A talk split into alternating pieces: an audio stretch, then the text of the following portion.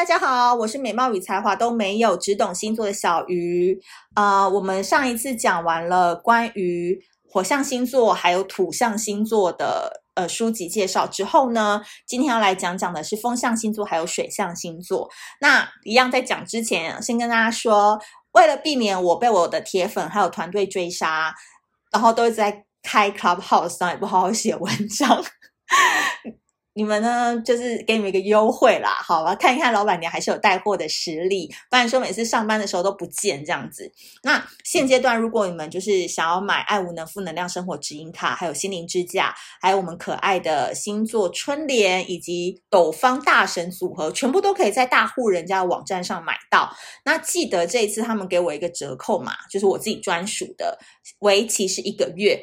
就是 Y Y U U 零九一四 Y Y U U 零九一四，跟我 I G 的那个名称是一样的。那你们在结账的时候输入那个折扣码，就会有五十块钱的优惠哦。五十块钱算蛮多的，好不好？蛮多的。所以大家就是如果还没有入手这副牌卡，或者是任何相关产品的话，都可以趁这一阵子，因为太沉迷于开房间这件事情而得到的优惠码 Y Y U U 零九一四。好的，我们刚刚讲到风象星座的推荐书呢，其实这本书我觉得也是蛮适合风象星座的看。那这本书非常的简单，然后呢，它是呃徐老师写的《情绪寄生》这本书非常的有名，因为它是一个探讨与自我和解的三十四则情感教育。为什么会推荐给双子座、天秤座、水瓶座风象星座的人来看呢？因为我当时在想这一个星座的时候，就是。风象星座的时候，我非常难推荐，因为风象星座的人几乎不怎么看书的，因为他以为我要讲什么很深奥的，对吧？就说他们不看书，他们都看漫画啊。我认识的啦，就是或者是说，就是喜欢看周刊，他们喜欢接受资讯型的呃的文字，或者是说他们喜欢用听的，就是要那种很深的书让他们看得下去，我觉得比较难。那我那时候在找的时候，我就在找说，哎，情绪寄生，那我翻了一下。不但主题很符合风象星座的镜头，连篇幅大小啊、书本的厚度啊，都刚刚好，很符合风象星座。所以之后成品选书或者是博客来选书，也可以从星座入手哦。欢迎来找我合作，因为我这本真的是你知道，要绞尽脑汁要挑到你们风象星座很喜欢的书，真的很难。好，那这本书到底在讲什么？我要先讲。风象星座的人镜头是什么？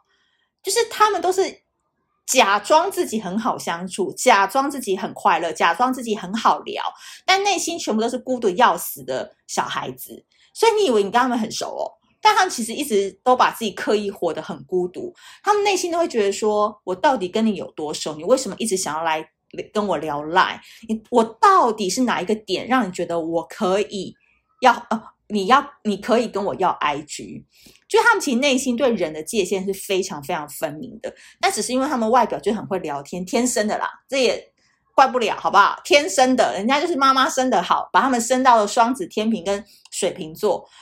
但是，唉，人就是有两面性嘛，就算妈妈生的好啊，你后天把自己活得很孤独，也是一个很难相处的人啊，所以。每一个风象星座的孩子，其实都是渴望被照顾，然后希望自己可以被理解的人，有没有？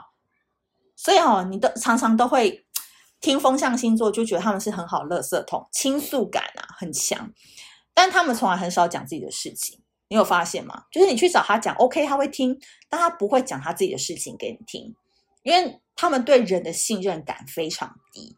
所以在看似所有星座里面最会表达的人。其实，在感情里面就像个哑巴，所以有时候他们在谈恋爱的时候，你就会发现说，他们那个情绪操纵感非常强诶，尤其是水瓶座跟那个双子座，manipulate，英文应该是这样讲，manipulate，就是很会操控人心。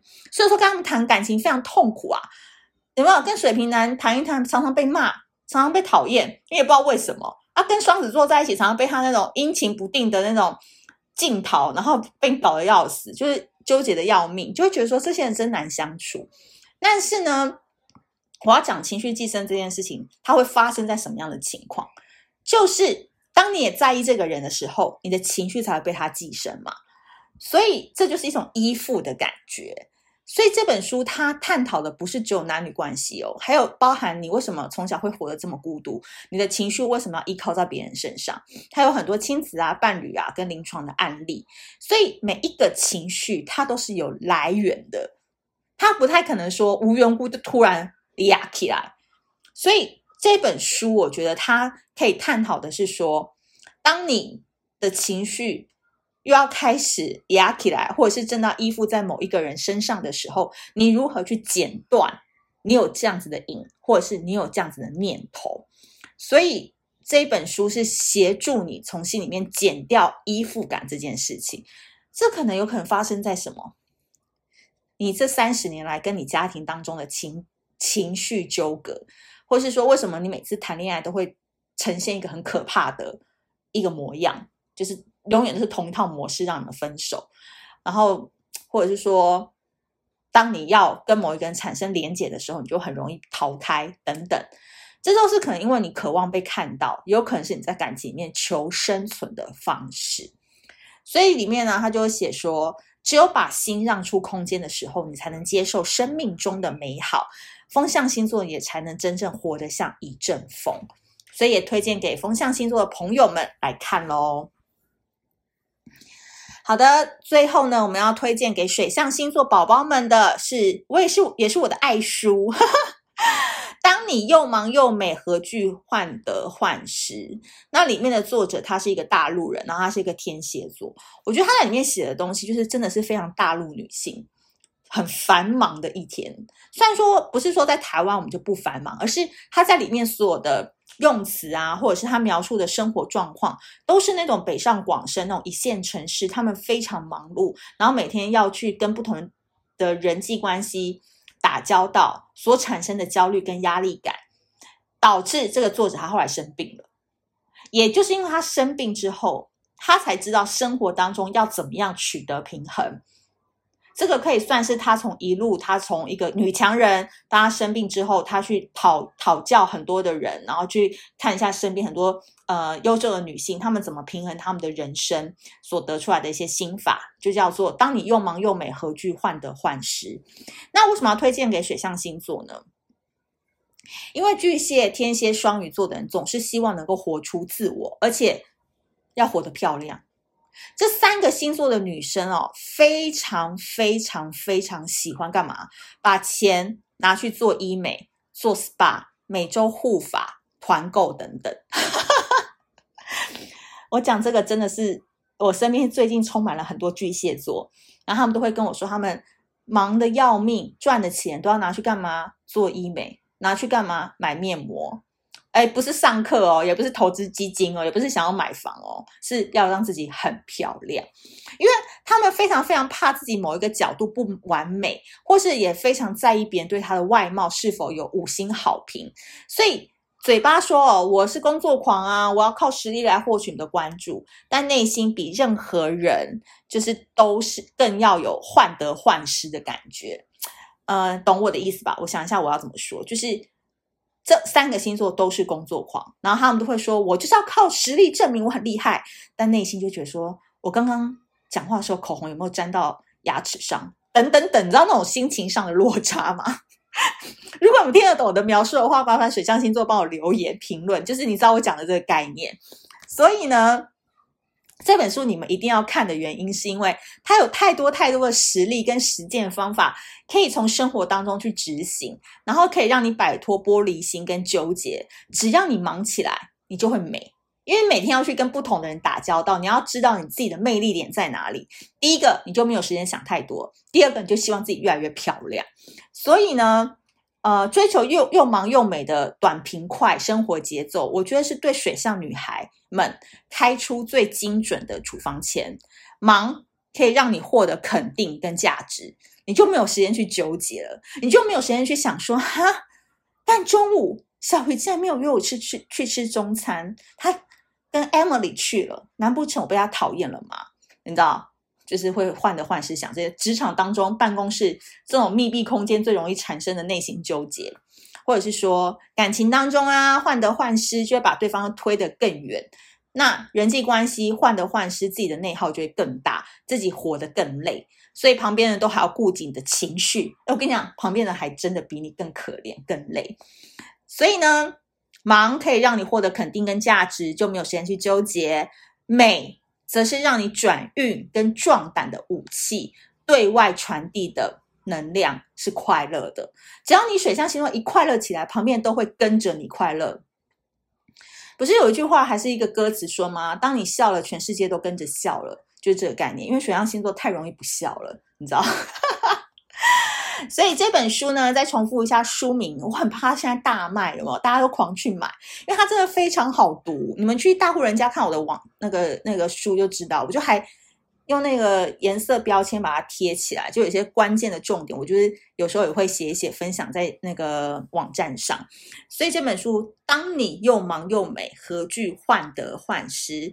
希望水象星座的小仙女们要开开心心，就靠这本书来救你了，好不好？好，那最后呢，要跟水象星座的小朋友们说，快乐其实是要有对的步骤的。这个东西是我以前的一个老板跟我说的，他是一个创业家，然后他他非常的厉害，他跟我说，其实人会成功只有一个秘诀，就是步骤顺序要对。诶，感情也是哦，你只要把顺序列对了，你的人生就成功了。你只要在事业当中把优先顺序列出来，好，往这个顺序去走，不要把它随意的变换位置，然后更改排列顺序，你就会成功。所以我呃粗浅一点讲，水象星座的快乐要有对的步骤，第一个是先忙，第二个再变美，好不好？你不要先变美，然后没有忙，这就是很徒然无功，因为你的美没有人去看得到，你的美很虚假，美还要有实力来衬托它，大家才会觉得你是实力与美貌兼备的人，这个时候你才能来处你的患得患失。所以有时候，哎，人家都说要往内求，有没有？哎，水象星座反而要往外求，这很妙吧？这个是我悟得的一个道理，就是分享给你们。所以三月二十六号那一天，我们水象星座微醺讲座，不论你有多忙，麻烦你都要美美的来看我，好不好？美美的来。所以不论你现在是住在高雄，还是台中，还是花莲、台东，只要你是水象星座的人来，一定要来我们这一场讲座。为什么？因为你要感受到对的能量、美的能量，这个东西会带引你跟带动你去实践你更好的人生方向。所以啦，如果大家有兴趣的话，就上大户人家的活动去报名，好不好？三月二十六号大家见。所以啦，今天我们的呃四本书在今天都已经推荐完给大家了。那这四本书呢，就是完全就是我自己很喜欢的书，那就是从我私心出发分享给大家。那大家也可以在呃后续，我也蛮希望你们可以推荐我一些相关好看的书，不要太难读，好不好？我没有很高深的学问，太难的我可能没办法。就我喜欢的类型的书，你们大概可以理解我喜欢的口味是哪一种。那今天非常谢谢大家的参与，如果你喜欢这一节内容的话，记得帮我留言评论跟点五星好评。那我们下次见，拜拜。